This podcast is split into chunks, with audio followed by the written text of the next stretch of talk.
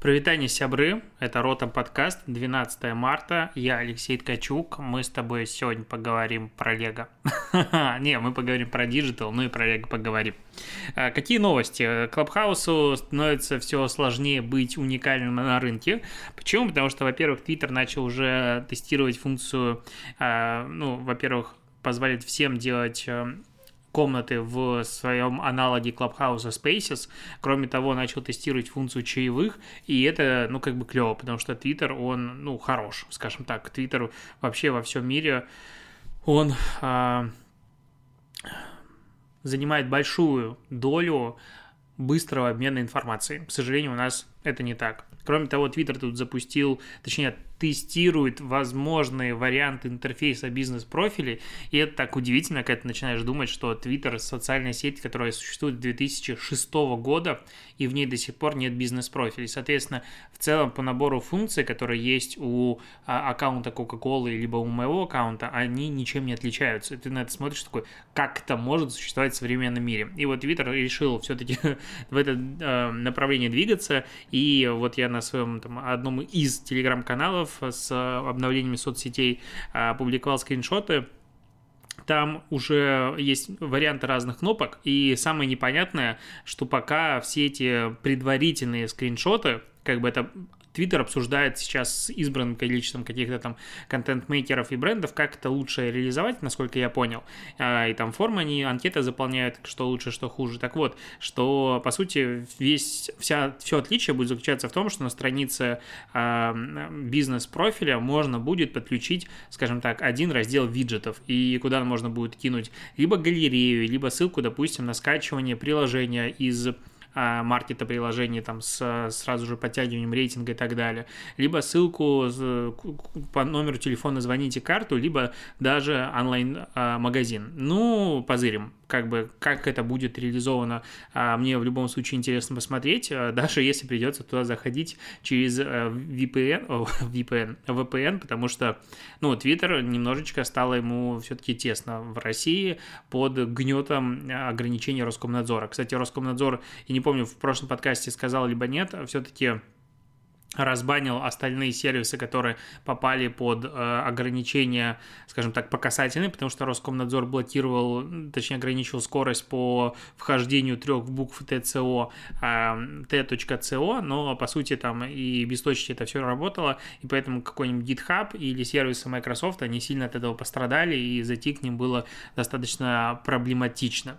Э, развивается, точнее продолжает развиваться история вокруг э, невзаимозаменяемых а, токенов, которые называются NFT на английском языке. А, блокчейн возможность, точнее, блокчейн подарил возможность цифровому искусству зарабатывать и иметь возможность создавать уникальный цифровой продукт, который можно перепродавать. Мы с тобой это в прошлых подкастах обсуждали. Там твит Джека Дорси продается за 2,5 миллиона. Ну, это последняя ставка была, которую я смотрел. Первый самый твит в Твиттере продается за такие деньги. И Сейчас была сделана самая большая сделка. Почему я про это говорю? Потому что, на мой взгляд, это важная история и для блогеров, для иллюстраторов, для людей, которые творят какой-то контент, digital контент, в целом это может стать новым а, способом заработка. Так вот, а, художник Бипл, он несколько лет назад, много лет назад, решил, что в 2007 году, если быть точным, он решил публиковать каждый день новое произведение до конца жизни – я прям чувствую это страдание. Я тут подкаст пишу условно каждый день. Ну, то есть прошлый год я фактически писал подкаст а, каждый день, там, без двух недель в конце года, и а, там чуть-чуть поболел, я тоже себе позволил а, во время коронавируса. Все остальное время каждый день писал подкаст, и это как бы выматывает. А тут он с 2007 года каждый день выкладывает новое произведение, он рисует его.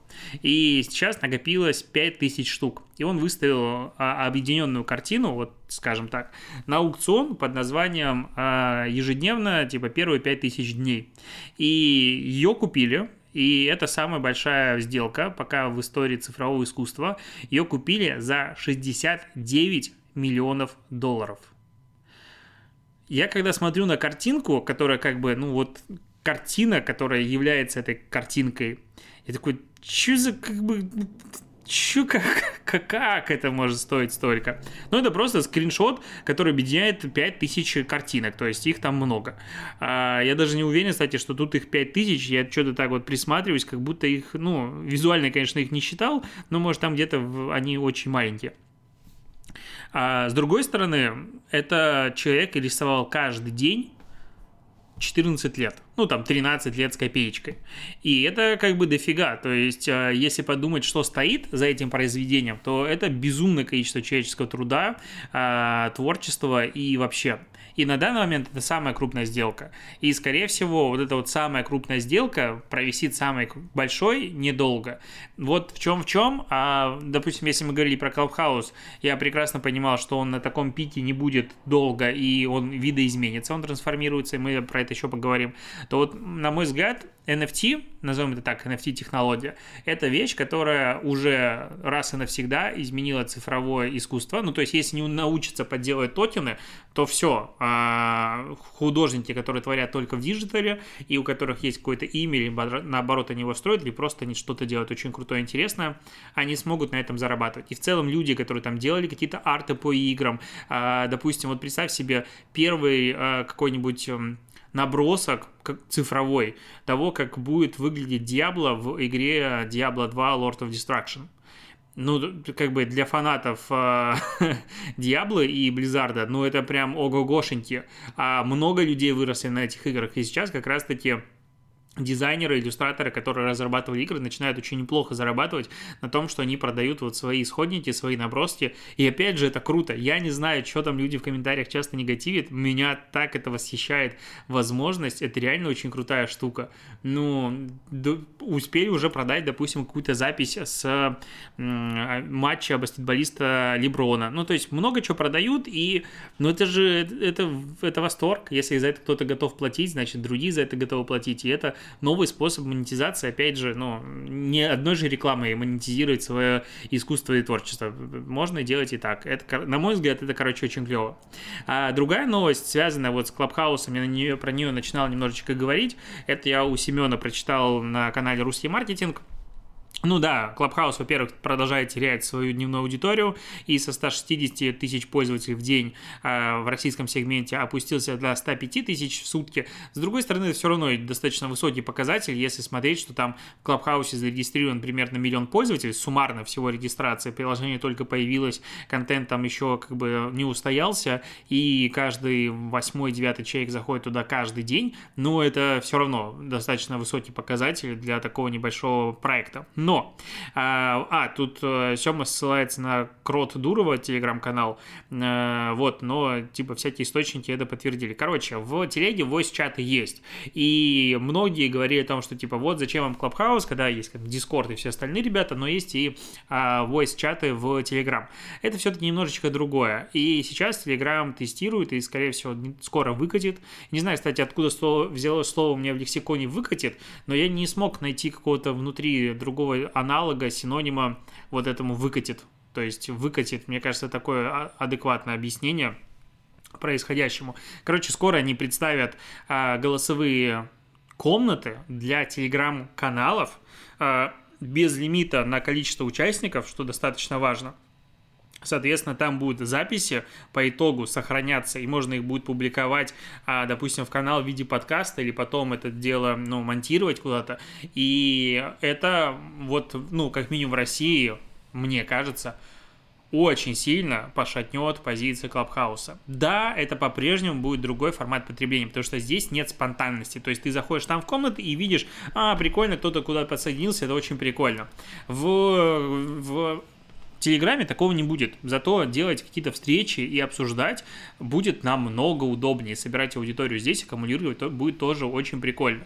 А осталось понять, при, придумать, как можно будет объединить а, комнаты, допустим, Clubhouse и Telegram, чтобы можно было параллельно вести их и там, и там. Потому что, ну, у меня по-прежнему в Clubhouse есть там 65 тысяч а, человек, которые на меня подписались, ну, как раз на системе рекомендаций, и это достаточно большое число не успел я а, опубликовать какой-нибудь твит о том, что э, вот у меня ушло там 4 года, я не знаю сколько, ну, допустим, 2 года активного продвижения а, в Инстаграм для того, чтобы набрать, допустим, там 78 тысяч а, человек, которые меня читает, а в Клабхаусе на это ушло 2 недели. Вот почти, почти получилось, но не, не срослось.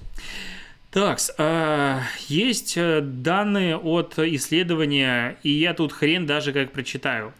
Институт статистических исследований экономики знаний НИУ ВШЭ. А если читать полностью сокращение, ИСС НИУ ВШЭ. Вот как бы брендинг, такие вещи, мне кажется, ну, надо придумывать какие-то более логичные названия.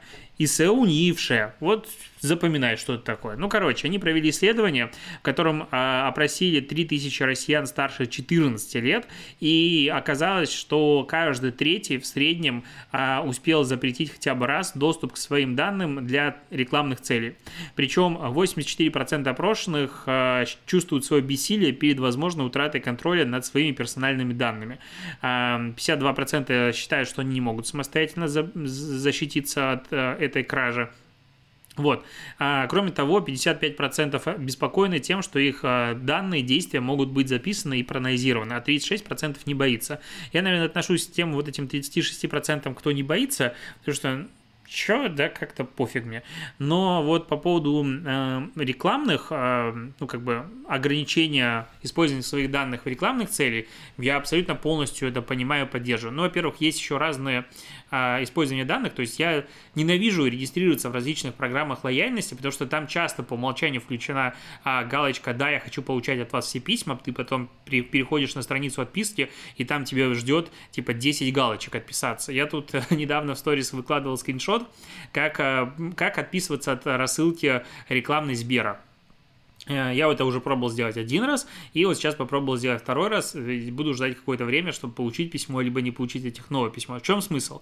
А, у всех адекватных людей э, есть э, кнопка, ссылка «Отписаться от рассылки». Это, в принципе, должно быть по канонам и по законам того же Гугла Яндекс, ну, почт, агрегаторов. И по переходу по этой ссылке ты попадаешь на форму, которую говоришь, да, я хочу отписаться, все, забыл. У Сбера немножечко не так. Тебя отправляет на форму создания письма, в котором ты пишешь, что я хочу отписаться от рассылки.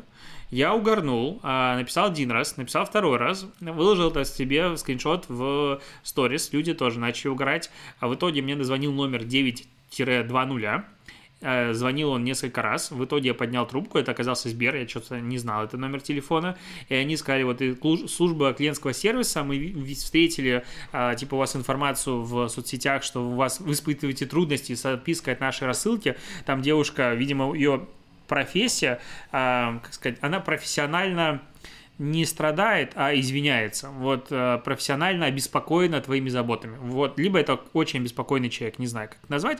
Э, в любом случае, большое спасибо, если она мне помогла, и ничего страшного, потому что если она мне не, помогла, потому что это э, система сильнее ее. Так вот, она спросила, когда я писал первое письмо, когда я писал второе письмо, они обязательно посмотрят, они найдут мою почту и сделают все для того, чтобы меня отписать. И вот как ты думаешь, что э, как бы для того, чтобы отписаться от рассылки Сбера, я сначала написал два письма, потом выложил это в сторис. Потом аккаунт Сбера официальный а, отписал мне в сторис, что мы увидели вашу проблему и с ней разберемся. Потом мне несколько раз звонил человек, а, который там минуту или две со мной общался и забрал эту информацию. И потом пошел в какой-то другой отдел, поставил кому-то задачу, чтобы меня отписали от рассылки. Я хочу сказать, чего? Ну, то есть а, как будто бы, ну, есть ощущение, что как будто бы здесь чуть-чуть не хватает, немножечко так, автоматизации. Потому что, ну, как это может происходить в современном мире, мне сложно представить, но вот как бы кейс реально я ничего не придумал. А, есть еще новость о том, что Теремок построил в Майнкрафт площадку для праздника Масленицы. Они его построили совместно с участниками проекта HT HSE Minecraft. Это, короче, студенческая организация в ШЕ. А, они, в общем, замутили буквально онлайн-платформу, ну, как сказать, не онлайн-платформу, локацию в Майнкрафте, там и теремки есть, и какие-то дворцы, и какие-то активности, типа там ледяная горка, и кто быстрее скатится, тот получит а, призы. Ну и кроме того, предлагает теремок а, людям построить свои теремки, и в Майнкрафте самые оригинальные получат какие-то бонусы. А, конечно, когда первые такие активности были в Майнкрафте, ты на это смотрел, такой, вау, вот это креатив. Сейчас, честно, это не вызывает уже настолько, ну, точнее, в какой-то момент даже, хочется сказать, ну, серьезно, опять такой кейс. С другой стороны, Майнкрафт — это очень крутое пространство, которое объединяет безумное количество э, пользователей, и не только детей. Есть еще аналог Roblox, Roblox, я не забыл, как называется игра, она, по-моему, уже либо обогнала, либо почти догоняет Майнкрафт, который тоже как бы на секундочку там объединяет десятки миллионов пользователей. А, и ты просто создаешь виртуальное пространство, в котором люди могут взаимодействовать с твоим брендом. На мой взгляд, это очень круто. В целом, э, надо Майнкрафту пилить какой-то открытый единый мир, на котором э, будут какие-то зоны, понятное дело, между которыми ты путешествуешь, но в любом случае, чтобы каждый человек мог туда зайти и вот не присоединяться к отдельному серверу, потому что там внутренняя структура, честно, черт ногу сломит. Я как пытаюсь разобраться, такой, а, в соло-режиме посижу, пилю себе какую-нибудь, э, как она называется-то, пещеру. Люблю пещеры копать в Майнкрафте. Вот. А, ну, в принципе, активность классная, что еще сказать. И к другой классной активности IKEA которая IKEA, создала игрушку по рисунку 9-летнего мальчика из Санкт-Петербурга. Игрушка называется... Э, так, как она называется-то? И где ее название? Не могу найти название. Короче, это собака-русалка. Я думал, просто ну, у нее есть какое-то отдельное название. Собака-русалка. Такая игрушка. Сверху собака, а снизу хвост рыба. И, ну, рисунок, в принципе, прикольный. Когда ты смотришь на игрушку, честно, я ее хочу. Она охрененная. Но надо понять, что это как бы активность, которую проводит Икея ежегодно. И каждый год дети могут прийти, ну, с родителями, понятное дело, в магазин IKEA э, и там загрузить свой рисунок, оцифровать его каким-то образом ну, через сканер, видимо, э, и поучаствовать в этой программе. В этом году выбрали 5 победителей, которые сделали реальные игрушки. Там еще есть друзья-бутерброды, офигенный просто кот из Литвы, яичница из Польши и птичка из США. Птичка, конечно, кумарная просто жуть. Но в целом, когда ты смотришь на все эти игрушки, ну, я хочу все. Особенно кота. Кот просто восхитительный. И мне кажется, я бы так не нарисовал прикольно, как сделал этот... Э, э, Лиепа, его зовут, 8 э, лет из Литвы. Очень крутой кот. Э, и, короче, главная фишка этой а, активности в том, что, э, во-первых, серия ограничена, она не будет постоянно продаж, а, и часть средств, которые собираются с продажи этих игрушек, она идет на благотворительность, соответственно, в тех странах, в которых это все продается, что очень-очень круто. Мне понравилось прям а, игрушки, думаю, заехать в Икею что-нибудь себе купить. А, МТС Банк тут протестировал систему сингапурского стартапа SoMin, облачная платформа на базе искусственного интеллекта. Короче, что он делает? Он обрабатывает данные социальных сетей и о потенциальных клиентах, на кого они подписаны, а на кого подписаны, точнее, кто подписан на конкурентов, что их интересует и все остальное. И вот на основе этого анализа они улучшают рекламу. Я не совсем понял, как. Написано более точно настраивать таргетированную рекламу, а, но смысл в том, что они запустили 4 компании, 2 традиционные, а 2 с использованием а, этого инструмента. И вот э, те компании, которые были запущены с использованием этого инструмента, оказались эффективнее почти на 25%.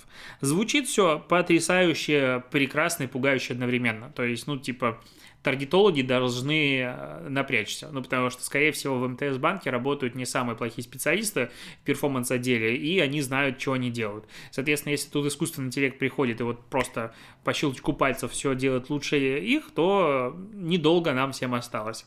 С другой стороны, ну, э, скажем, алгоритм Фейсбука, он давно учится. Его разрабатывают, ну, прям очень много людей, очень долго, кучу э, данных он собрал, и он вообще молодец.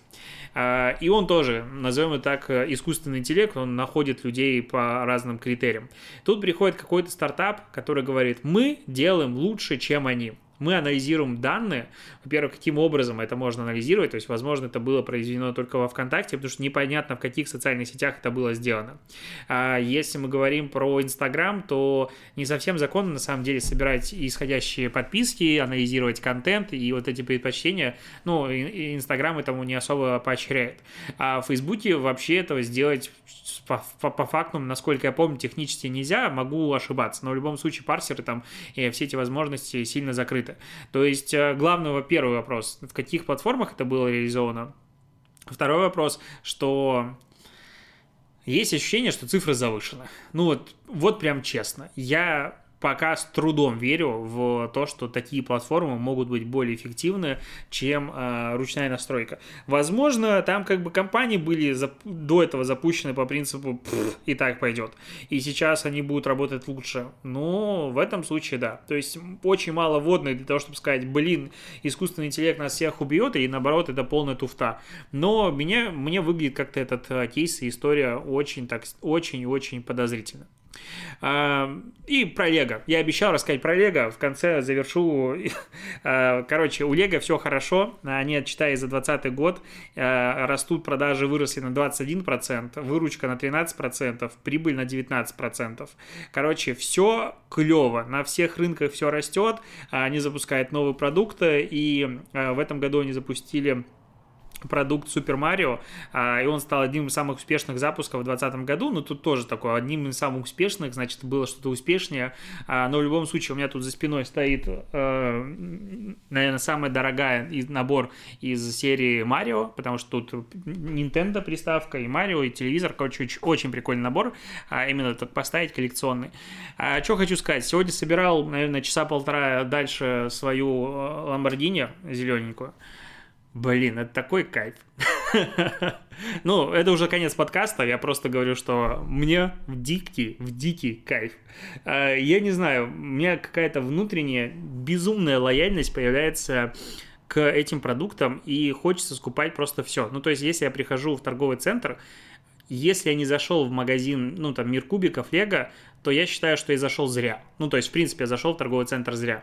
А вот мы вчера поехали вечером в Радугу, накупили кучу книг, я еще не выставил на полку, и зашли в мир кубиков, я так просто походил, знаешь, жалом поводил, я так это называю, потому что, ну, у меня тут этот набор не собран, я там еще на ститках еще пару купил, еще там э, жена собирает э, Хогвартс, ну, то есть Лего прям хватает не собранного, а я хожу такой, м-м, что-то еще хочется. Я не хочу, как бы, я внутренне пытаюсь себе сказать, ну, типа, Ткачук, ну, хватит, стопе. Ну, во-первых, тебе уже ставить особо некуда. Во-вторых, ты дом строишь, как бы поэкономить деньжат. А, а там столько всего интересного. И они как бы запускаются постоянно. То есть фактически что-то новенькое у Лего появляется, ну, по-моему, раз в квартал. А, там есть основные запуски а, типа коллекция весна, лето и осень, зима, ну так это назовем. А, то есть раз в полгода прям большое что-то, а, и там годовые наборы есть очень большие, которые раз в год что-то появляется новое, интересное. Но в целом что-то новенькое, прикольное, особенно для взрослой аудитории, а для взрослой аудитории Лего делает прям дохренища всего. Оно появляется на, ну, ты типа можешь постоянно что-то там покупать, и у тебя будут постоянно глаза разбегаться. Я вот когда выложил сторис, что купил себе эту ламбу, мне столько людей ответило, что она у них уже есть. Я, честно, внутри так жопил денег на нее изначально, ну и купил ее намного дешевле, поэтому мне все окей.